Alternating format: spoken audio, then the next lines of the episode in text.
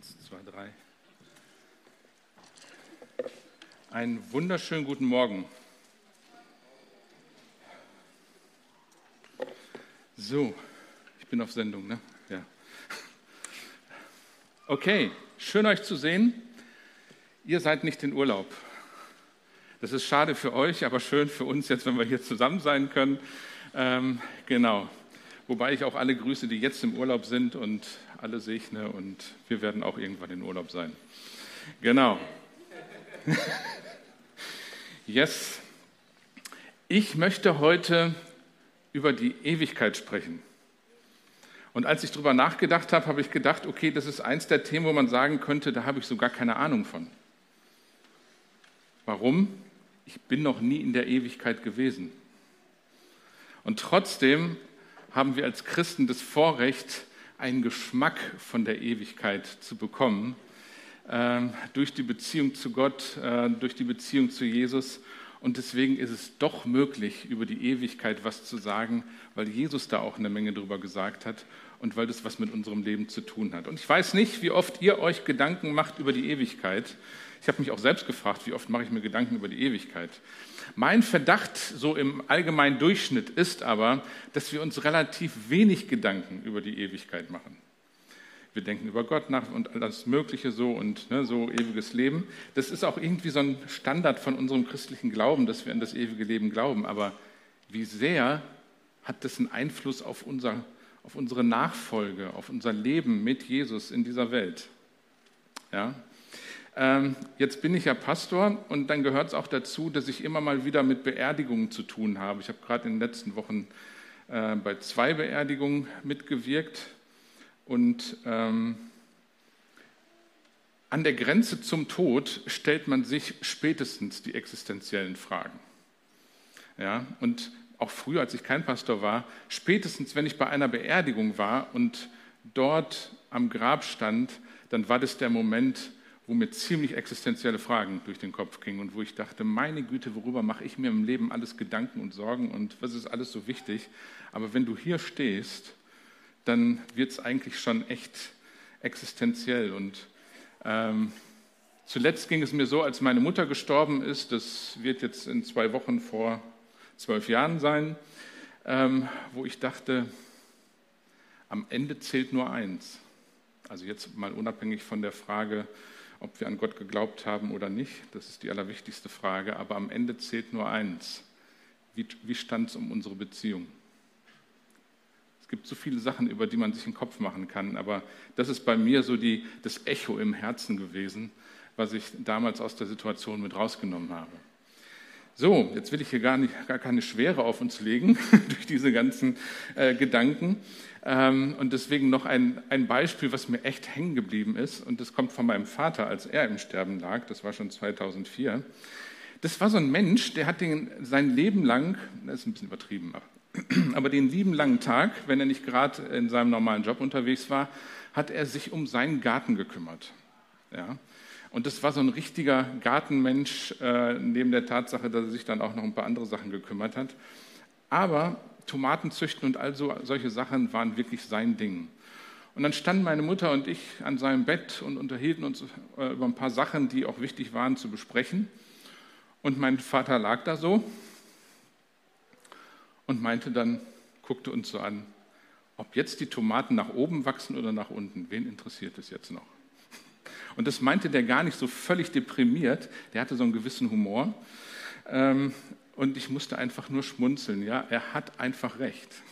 Ja, also das ist der Punkt, wo sich die existenziellen Fragen stellen und wo auch mit Sicherheit er sich in diesem Moment wirklich mit beschäftigt hat.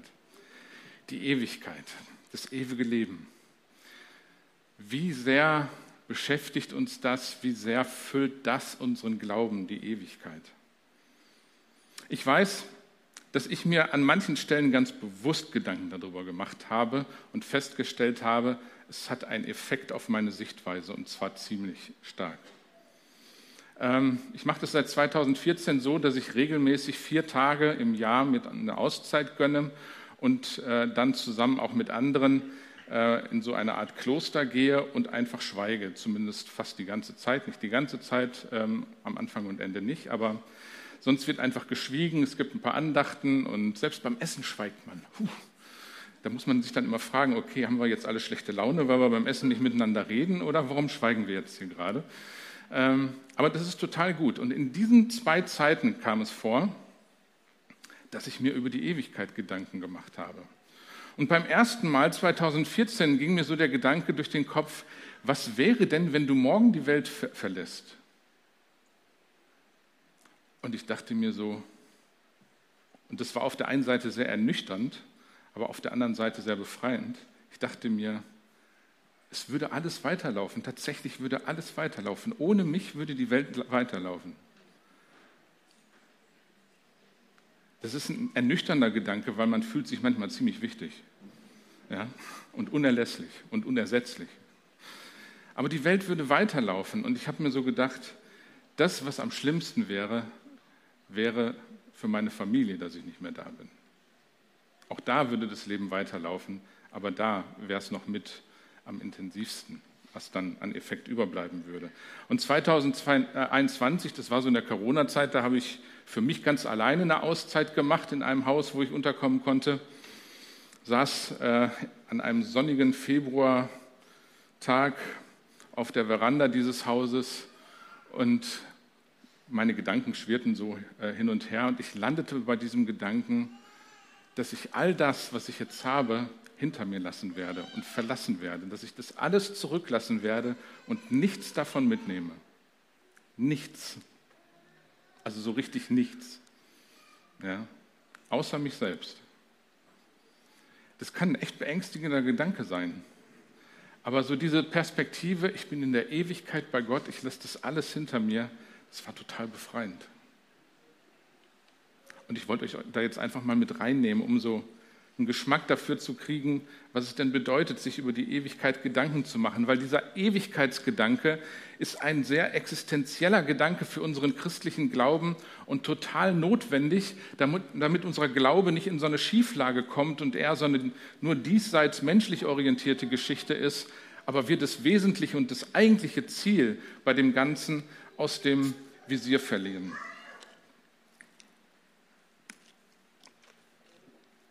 Und an der Stelle eine kurze Beschreibung von dem, was ich unter ewigem Leben verstehen würde. Äh, diese Beschreibung habe ich, auch ein bisschen, habe ich auch geklaut von einem evangelischen Theologen, der hat es so in seiner Sprache mal auf den Punkt gebracht und ein Teil davon stammt von ihm. Ewiges Leben hat nichts mit ewiger Schönheit, ewiger Jugend oder sonst irgendwas zu tun, sondern ewiges Leben hat etwas damit zu tun, dass wir von etwas erfüllt sind, was schon jetzt Bedeutung hat was jetzt schon beginnt, aber was vollkommen erst dann sein wird, wenn wir das alles hinter uns gelassen haben und wenn wir für immer und ewig und ohne, dass das irgendwie gestört werden könnte, mit Gott zusammen sind. Das heißt, unsere Hoffnung ähm, richtet sich darauf, dass dieses erfüllte Leben im Tod und durch den Tod hindurch bleibt und durch nichts mehr bedroht und in Frage gestellt werden kann. Es kann nicht in Frage gestellt werden, es ist nicht mehr begrenzbar und ist vollendet an der Stelle. Ja? Alles das, was wir jetzt erleben, erlebt immer wieder Widerstände, Begrenzungen, äh, ja, scheitert an uns selbst manchmal, weil wir begrenzt sind, weil wir nicht fertig sind, weil wir halt nicht sehen, sondern glauben.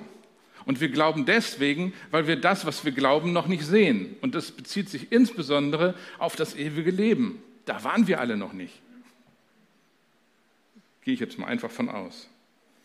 Und deswegen möchte ich uns ermutigen, dran zu bleiben, bis wir wirklich angekommen sind. Bei jedem Schritt unseres Lebens, ja, bis wir an diesem Ort des unbegrenzbaren Lebens angekommen sind, bei Gott, dem Vater und dem Sohn und dem Heiligen Geist, zusammen mit all den Gläubigen aus unterschiedlichsten Nationen und Denominationen und was weiß ich nicht, wo wir dann zusammen sind und Gott anbeten, aber wahrscheinlich auch viele andere Sachen machen werden. Ja? Wie genau das aussieht, weiß ich nicht. Und ich möchte uns einen Vers vorlesen oder ein paar Verse aus dem Philipperbrief. Da spricht nämlich der Paulus über dieses Thema ewiges Leben. Und ich lese es nach der Hoffnung für alle Übersetzungen. Wie gesagt, meine lieben Brüder und Schwestern, ich weiß es genau, noch bin ich nicht am Ziel angekommen. Aber eins steht fest, ich will vergessen, was hinter mir liegt und schaue nur noch auf das Ziel vor mir. Mit aller Kraft laufe ich darauf zu, um den Siegespreis zu gewinnen, das Leben in Gottes Herrlichkeit. Denn dazu hat uns Gott durch Jesus Christus berufen. Ich vergesse, was hinter mir ist und strecke mich aus nach dem, was vor mir ist. Und ich, um es mit meinen Worten auszudrücken, ich fokussiere mich mit aller Kraft darauf, um dahin zu kommen, was mein Leben prägt, nämlich die Ewigkeit. Paulus versucht seinen Lesern hier deutlich zu machen, dass es ihm nur um Jesus geht. Es gibt so vieles, um was man sich kümmern kann, auch wenn es um Religion und Glaube geht. Es gibt so vieles, was, womit man sich beschäftigen kann.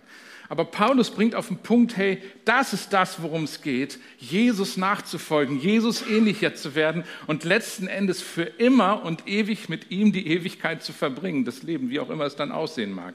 Ja, das ist sein Ziel, dafür brennt sein Herz, das ist sein Herzschlag, das treibt ihn an und macht ihn dazu bereit, Dinge dafür zu opfern. Dinge loszulassen, die ihn daran hindern würden, diesen Lauf zu laufen, diesen Kampf zu kämpfen, bis er in, an diesem Ort der Berufung angekommen ist und seine Hoffnung auf die Ewigkeit wirklich erleben kann. Und dieser Herzschlag macht ihn bereit, Dinge zu opfern, Dinge loszulassen, Dinge, die ihn hindern. Ich vergesse, was hinter mir ist. Was war denn bei Paulus so los? Er hat Christen verfolgt. Er hat Entscheidungen zugelassen, dass andere Menschen getötet werden.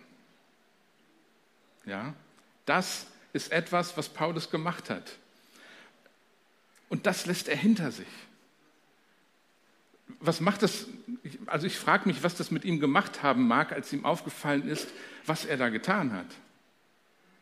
Ja, es wird genau in der Bibel beschrieben, dass er so unterwegs war, aber irgendwann fällt es ihm auf, was da gelaufen ist. Und er entscheidet sich dazu, um Jesu willen, all das hinter sich zu lassen, auch die Schuld, die er auf sich getragen hat, all das hinter sich zu lassen.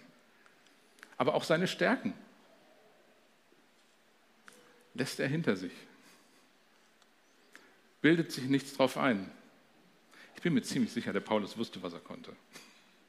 Aber er entscheidet sich sehr wohl, sich darauf nichts einzubilden, es hinter sich zu lassen. Warum?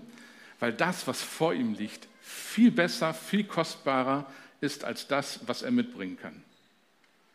Ja? Seine Gelehrsamkeit, seine Ausbildung, sein Status. Er vergisst, was hinter ihm ist, er streckt sich aus nach dem, was vor ihm ist und guckt auf dieses Leben in Gottes Herrlichkeit. Und das macht er mit aller Kraft, er fokussiert sich. Ähm, jetzt kann man daraus schließen, wenn, man, wenn da steht mit aller Kraft, dass er so oh, voll menschlich, dynamisch immer nur so unterwegs war und man überhaupt jetzt nicht mehr klarkam, wenn der an einem vorbeiging, dann war das ein heißer, glühender Ofen, den man nicht anpacken musste, weil der so auf Touren war und so mit Kraft unterwegs war. Ich glaube, das ist Quatsch, sich das so vorzustellen. Ich musste an diesen Bibelvers denken in Matthäus 22, 37, das Doppelgebot der Liebe, wo drin steht, du sollst den Herrn, deinen Gott lieben von ganzem Herzen, mit ganzer Hingabe, mit deinem ganzen Verstand. Das heißt das. Und das hat nicht alles mit Aktivität und Aktionismus oder was weiß ich nicht zu tun, sondern das hat was mit Hingabe zu tun. Die mal laut, mal leise sein kann, mal sehr geschäftig, mal völlig schweigsam. Ja, und ich glaube, dass Paulus so unterwegs war und ich glaube, dass Gott uns genau zu so einem Lebensstil einladen will, auch mit so einer Hingabe an ihn unterwegs zu sein, mit dem Wissen, es geht um die Ewigkeit. Es geht nicht nur darum, hier in der Welt Gemeinde zu bauen oder mein christliches Leben möglichst gut zu leben, sondern es geht um die Ewigkeit. Das ist das, wo wir hinwollen, wo Gott uns hinhaben will.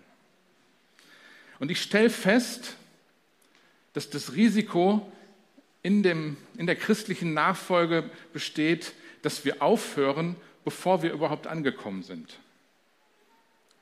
Ich weiß nicht, ob ihr mir da folgen könnt. Ja, man fängt ganz oh, heißblütig an, wenn man so im Glauben ist, aber unter Umständen lässt das Feuer nach. Und manchmal gibt es sogar Christen, die so ganz frische, neu verliebte, in Jesus neu verliebte Menschen, äh, die solche Menschen versuchen äh, abzubremsen. Ja, ja, der kommt schon wieder runter. Ja.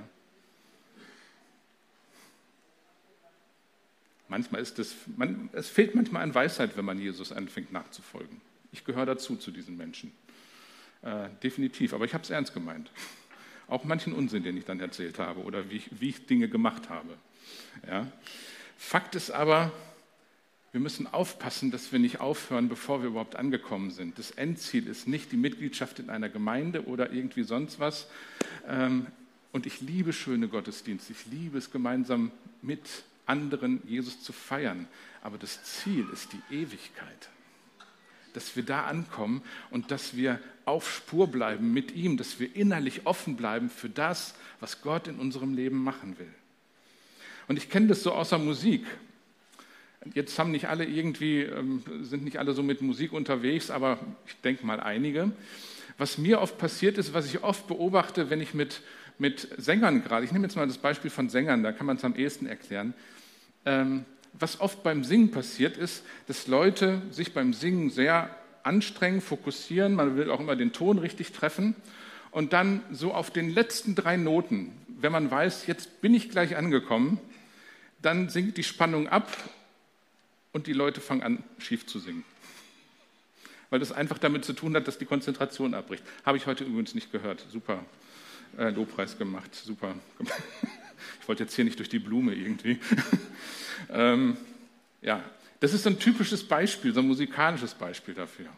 Oder wir haben Urlaubszeit. Ich liebe es, in Urlaub zu fahren und wir sind als Familie sechs, sieben Mal nach Korsika gefahren in den letzten zwei Jahrzehnten, wo wir Kids zu Hause hatten.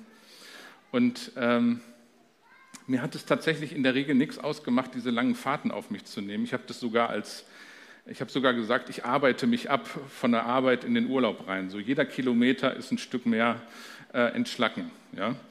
Äh, auf der anderen Seite sind solche Fahrten auch total anstrengend. Warum macht man sowas? Warum nimmt man so lange Fahrten auf sich, um an einen schönen Ort zu kommen? Weil der Ort einfach schön ist. Einfach deswegen und weil man da erholen kann. Und ganz ehrlich, ewiges Leben ist nichts anderes. Warum sollten wir den ganzen, unser ganzes Leben lang investieren und immer diese Perspektive auf dem Schirm haben, ähm, dass wir Jesus nachfolgen wollen, wenn das ewige Leben nicht so schön wäre? Wenn wir diese Perspektive nicht haben, dass es sich lohnt, diesen Weg zu laufen, dann werden wir da auch irgendwann unseren christlichen Lebensstil dementsprechend anpassen und gucken, okay, wie kommen wir denn irgendwie durch? Ja? Das ist aber nicht das Ziel Gottes. Jesus hat sein ganzes Leben für uns hingegeben, damit wir sein ganzes Leben empfangen können. Aber das ganze Ding auch, äh, hängt auch davon ab, inwieweit wir ihm den ganzen Raum in unserem Leben geben. Ja? Und unser Herz hingeben, damit seine Ewigkeit in uns jetzt schon irgendwie Raum gewinnen kann. Und genauso wie ich ein klares Bild vor mir habe, wenn ich nach Korsika fahre, ja, wir haben dann meistens am Strand gecampt, äh, an unterschiedlichen Zeltplätzen auf der Insel mal. So, ich meine, wir sind jetzt sechs oder sieben Mal da gewesen. Also, da hat man eine Sehnsucht danach und dann will man auch irgendwann ankommen. Und ich, nur weil ich kaputt bin, komme ich jetzt nicht auf die Idee, nee, ist echt doof. Also was für eine dumme Idee, dass wir jetzt hier lang fahren. Komm, lass uns mal zwei Tage Pause machen oder wir fahren wieder zurück. Das ist, ist doch. Auf die Idee würde ich ja gar nicht kommen. Ja? Und genauso ist es wichtig, dass wir dieses Bild von der Ewigkeit, unsere Hoffnung, unsere Sehnsucht, dass wir die in uns pflegen und Gott immer wieder daran lassen, damit wir immer wieder bereit sind, auch den nächsten Schritt zu gehen. Ich vergesse, was hinter mir liegt und strecke mich aus nach dem, was vor mir liegt. Die Frage ist, habe ich ein klares Bild von der Ewigkeit? Denke ich darüber nach? Beschäftige ich mich mit Bibelversen, die auch diese Ewigkeit mit auf dem Schirm haben? Und richte mein Leben danach aus? Nachfolge bedeutet ja nicht, dass wir keine Herausforderungen mehr haben, sondern dass wir weil wir die Ewigkeit schon im Herzen haben, bereit sind, diese Herausforderung durchzustehen und im besten Falle zu gestalten und zu meistern, wie auch immer. Ja. Das bedeutet Nachfolge. Und es gibt einen wunderbaren Vers, ein paar Verse in Psalm 84, 6 bis 8. Ich glaube, den haben wir zu unserer Trauung bekommen. Irgendwie sowas war da. ich muss meine Frau nochmal fragen. Glücklich sind alle, die ihre Stärke in dir suchen, die gerne und voll Freude zu deinem Heiligtum ziehen. Wenn sie durch ein dürres Tal gehen, brechen dort Quellen hervor und der Herbstregen bewässert das trockene Land. So wandern sie mit stets neuer Kraft, bis sie vor Gott auf dem Zion stehen. Das ist ein wunderbarer Psalmvers oder ein paar Verse, die das beschreiben.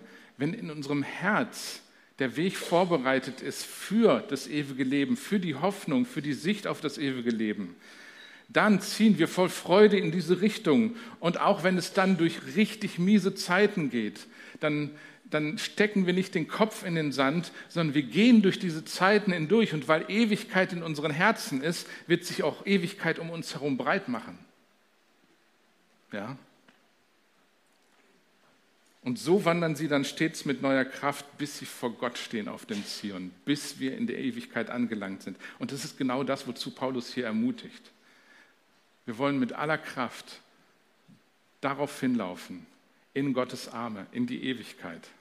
Und dafür lassen wir Dinge los, damit wir diesen Weg gehen können. Und ich stelle die Frage an uns, was darf Nachfolge kosten? Bevor ich Atheist wurde, habe ich mir diese Frage gestellt. Also ich habe so eine gläubige Phase gehabt ab 16, schon mal erwähnt. Und dann stand ich vor einer ganz entscheidenden Frage, nämlich, lohnt sich das, was ich hier gerade will, mit den Opfern, die man dabei bringt und Dinge, die man nicht tut und so weiter, ne, Gottes Gebote und so. Lohnt sich das wirklich? Und die entscheidende Frage war für mich, oder der entscheidende Punkt war, wenn es das ewige Leben nicht gibt, dann ist das alles für die Katz. Das war mein Punkt. Wenn es das ewige Leben nicht gibt, dann mache ich das alles umsonst. Und in diesem Moment habe ich mich entschieden, Atheist zu werden, weil mein Zweifel so groß geworden ist, dass ich da nicht mehr 100 Prozent hinterstehen konnte. Gott sei Dank hat Gott sich vorgenommen, diesen kleinen dummen Jungen ja, nicht mit seinem Unglauben alleine dastehen zu lassen, sondern der hat sich eine Menge Mühe gegeben, um mir zu zeigen, dass es die Ewigkeit wirklich gibt und dass es einen ewigen Gott gibt, der nicht nachlässt, uns nachzulaufen, bis er uns in seine Arme schließen kann. Ja? Aber was sind wir bereit loszulassen, um in diese ewigen Arme des Vaters hineinzugehen? Und ein Punkt, der mir dabei einfällt, ist das Thema Sünde. Da haben wir alle mit zu tun. Ja? Egal, ob ihr jetzt da sitzt und ich hier vorne stehe oder wo auch immer. Das ist, wir alle sind Menschen und haben mit dieser Sache zu tun.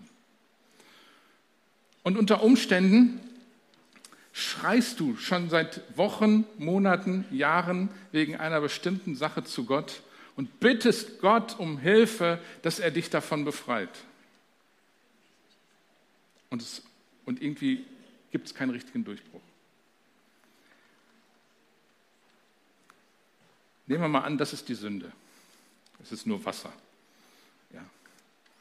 Nichts anderes. Nehmen wir mal an, das ist die Sünde. Meine Erfahrung ist, dass wir manchmal so bitten. Herr, mach mich frei, mach mich frei, nimm mir das weg. Aber wie soll Gott das tun, wenn er uns nicht das Ding wegreißen soll? Ja. Ich glaube, dass Gott uns manchmal fragt, ob wir wirklich loslassen lassen wollen, ob wir das wirklich wollen. Loslassen ist der Punkt. Ich vergesse das, was hinter mir liegt. Egal, ob es Sünde ist oder ob es Versagen ist. Ja? Versagen ist auch so ein Ding. Oftmals definieren wir uns durch das, was nicht funktioniert hat. Was nicht funktioniert hat, was es nicht gab.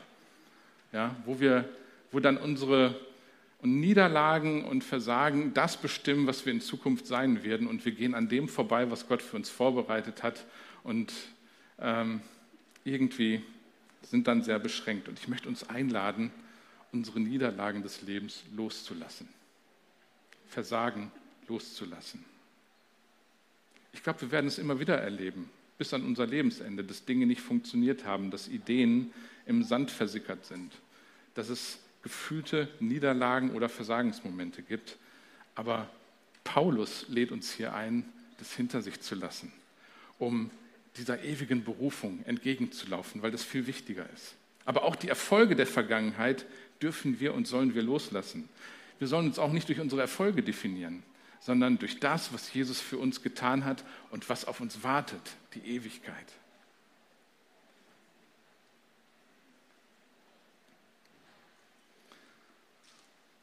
Wir wollen auf die Ewigkeit gucken.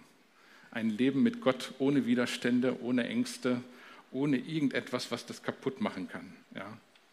Und wenn wir darauf gucken, auf diese Ewigkeit, da sind wir, dann sind wir in der Lage, Altes loszulassen und in einer neuen Identität zu leben, schon jetzt.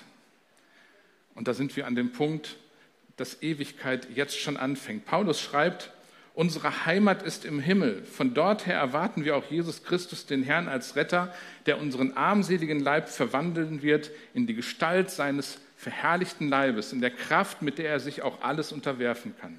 Paulus bleibt nicht an dem Punkt stehen, lasst uns mit aller Kraft Jesus entgegenlaufen, sondern Paulus sagt, hey, das fängt jetzt schon an. Wir sind Bürger des Himmels. Ja, wenn wir an Jesus glauben, wenn wir Jesus in unser Herz eingeladen haben, wenn wir in unserem Herzen entdeckt haben, dass Jesus für uns am Kreuz alles Alte, für uns schon beseitigt hat, dann wird es erstens einfach, das auch hinter sich zu lassen, weil Jesus ja schon alles dafür getan hat. Aber dann laden wir Jesus in unser Leben ein und haben eine neue Identität. Wir sind dann nämlich Bürger des Himmels, mit dem Herzen im Himmel, mit, den Be mit, mit äh, beiden Beinen auf dem Boden und auf der Erde. Ja? Paulus geht hier einen Schritt weiter. Schon jetzt sind wir Bürger des Himmels. Oder wie es in anderen Übersetzungen steht, unser Bürgerrecht ist im Himmel. Ja? Unser, wir haben sozusagen einen himmlischen Pass von Gott bekommen. Und das haben wir geschenkt bekommen. Aber wir sind noch nicht vollkommen und das Ganze mit der Ewigkeit ist auch hier noch nicht vollkommen. Ja, wir leben, wie gesagt, mit beiden Beinen auf der Erde, aber die Vollendung steht aus. Um das an einem Beispiel deutlich zu machen. Wir alle haben so eine Art Fußabdruck aus unseren Familien in unserem Leben. Ja, man spricht oft von diesem genetischen Fußabdruck. Ähm, das hat aber nicht nur mit biologischer Genetik zu tun, sondern auch mit Lernen, mit äh, anderen Geschichten, äh, die dann auch weitergegeben werden, Erfahrungen und so weiter. Und da gibt es positive Dinge, die diesen Fußabdruck in unserem Leben prägen. Ja? Es kann Liebe sein, Zuwendung, die wir erlebt haben. Es kann aber auch sowas sein wie, das sind eher neutrale Sachen, also bei mir war das zum Beispiel so, mein Vater ist ein Autodidakt. Der hat gar nicht so viel Schule besucht und musste sich das meiste alleine beibringen, was er für den Rest seines Lebens brauchte, äh, bis auf seine Schweißerausbildung. Aber der musste einiges autodidaktisch einfach erlernen. Und irgendwie hat sich das auf mich übertragen. Ich bin auch lieber Autodidakt, als dass ich laufend irgendwelche äh, Schulbänke in der Klasse drücke. Ja, also das ist nicht so meins. Ich habe äh, zwischendurch auch mal gesagt, auch im Studium, gib mir lieber ein Buch und ich lese mir das an, als dass ich mir das alles anhören muss. Ähm, so, da sind alle unterschiedlich. Ja, manche kommen ohne eine Klasse nicht aus. Ich ähm, kriege das auch gerne anders hin. Ähm, nicht, dass ich dann alles mir alleine selber nur beibringen kann, da braucht es auch Menschen zu. Aber so dieses Autodidaktische ist eher meins und mein Sohn ist noch schlimmer das ist schon unverschämt, wie der dann da unterwegs ist. So, also es gibt gewisse Sachen, die kann man auch weitergeben. Ne? Ähm, und dann gibt es auch negative Sachen. Ähm, manchmal geben Eltern, die einen gewissen Mangel äh, erlebt haben, diesen Mangel auch an ihre Kinder weiter. Und das machen die nicht extra, weil sie böse sind, sondern weil sie manchmal einfach das nicht anders gelernt haben, nicht anders können, warum auch immer. An der Stelle wird deutlich, wir sind nicht im Himmel. Wir sind nicht im Himmel. Ich will das als Beispiel geben, um deutlich zu machen, dass wir einen Fußabdruck in unserem Leben haben. Sowohl menschlich gesehen als auch aus himmlischer Perspektive. Wir haben einen himmlischen Fußabdruck in unserem Leben. Und dieser Fußabdruck kommt von Gott, dem Vater selbst, der uns lieb hat, der uns erretten will, der uns segnen will, der uns mit Hoffnung gesegnet hat, wo er uns eine Hoffnung gibt, die nicht aufsteckt, sondern die überwindet, die durchgeht, weil sie auf das ewige Leben fokussiert ist. Ja, eine unbegrenzbare Hoffnung, dieses unbegrenzbare Leben. An der Stelle, bevor ich gleich zu der abschließenden zu zwei abschließenden Gedanken komme, habe ich einen Impuls gehabt. Ähm, es kann sein, dass hier Familien oder Ehepaare auch sind, die echt am Rande ihrer Kraft sind, aus welchen Gründen auch immer. Und ich möchte dich einfach einladen, dir genau das bewusst zu machen, dass du ein Bürger des Himmels bist, ein Bürger dieses Ortes, in dem es keine Begrenzung gibt, wo der Gott wohnt, dem nichts unmöglich ist. Und dieser Gott möchte dir, glaube ich, sagen, dass er noch nicht fertig ist mit deiner Situation. Er ist noch nicht fertig. Zum Schluss zwei, zwei Anwendungen. Und zwar einmal, ich habe das Ding mit der Sünde schon erwähnt, wenn es um Gottes Gebote geht, dann versuchen wir manchmal aus eigener Kraft diesen Weg zu gehen. Und ich würde es mal so beschreiben, Gottes Gebote zu leben ist ein himmlischer Weg, weil es Gebote von Gott sind, die sind nicht menschengemacht. Die kann man auch nicht aus menschlicher Kraft allein umsetzen. Sonst wäre Jesus nicht für uns am Kreuz gestorben, dann hätte Jesus nicht kommen müssen. Diese Gebote haben himmlischen Charakter. Und ich glaube, dass es nur möglich ist, da auch Veränderungen zu erleben, wenn wir mit einer himmlischen Perspektive unterwegs sind, auf die Ewigkeit hin und dann auch mit einer himmlischen Kraft unterwegs sind, durch den Heiligen Geist. Lass uns das immer auf dem Schirm haben. Gottes Gebote kann man nicht nur mit Verstand und viel Ehrgeiz und ja, einfach mal zusammenreißen. Ja, dann wird das schon gehen. Es ist ein himmlischer Weg, Gottes Gebote zu leben. Und dazu ist es notwendig, dass wir immer wieder etwas tun, was unsere Kontrolle einfach schmälert. Loslassen. Sünde immer wieder an Gott loslassen, sich auf Gott und seine Ewigkeit fokussieren, seine Gnade empfangen und dann die nächsten Schritte wagen. Und dann höre ich mit einem Punkt auf, der schon am Anfang des Gottesdienstes da war. Wir sind so viel mit Sorgen beschäftigt. Oftmals deswegen, weil diese Ewigkeitsperspektive auch nicht da ist. Und ich glaube, dass Gott uns echt einlädt, auch heute Morgen, Sorgen echt loszulassen, Sorgen in seine Hand reinzulegen. Aber dazu ist es auch notwendig, dass wir bereit sind, loszulassen. Ich bin heute Morgen ziemlich früh aufgewacht und habe genau dieses Thema auch in meinem Herzen gehabt. Ja, wo es darum geht, einfach Gedanken, Sorgen, irgendwelche Fantasien loszulassen. Und dann sich zu fokussieren auf das, was Gott für einen vorbereitet hat, die Ewigkeit mit ihm zu verbringen, die Freiheit von all dem, was uns Sorgen macht. Und dann empfangen wir seine Gnade und gehen die nächsten Schritte. ja, dazu möchte ich jetzt einladen, dass wir Gott begegnen. Und ich bete noch. Vater, ich danke dir für deine Kraft. Vater, ich danke dir, dass du die Ewigkeit für uns vorbereitet hast. Ich danke dir, dass du die Herrschaft der Finsternis von allem Destruktiven zerbrochen hast am Kreuz von Golgatha, Jesus.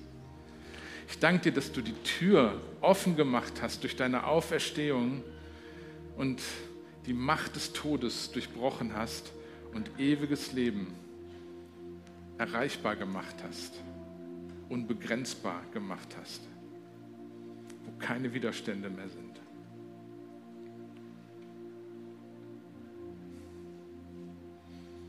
Komm, Heiliger Geist, jetzt und weg in uns diese Hoffnung auf die Ewigkeit, die uns über die Sorgen unseres Lebens hinweghebt.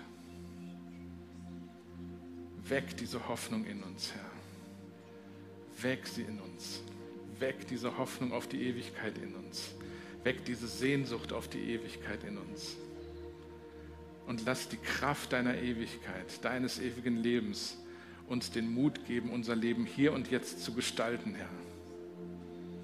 Dass wir reingehen in die Herausforderungen, die vor unseren Füßen liegen, mit, mit deiner Ewigkeitsperspektive. Danke, Jesus, Herr. Du bist der Herr und du bahnst einen Weg, bis wir bei dir angekommen sind in Ewigkeit. Amen.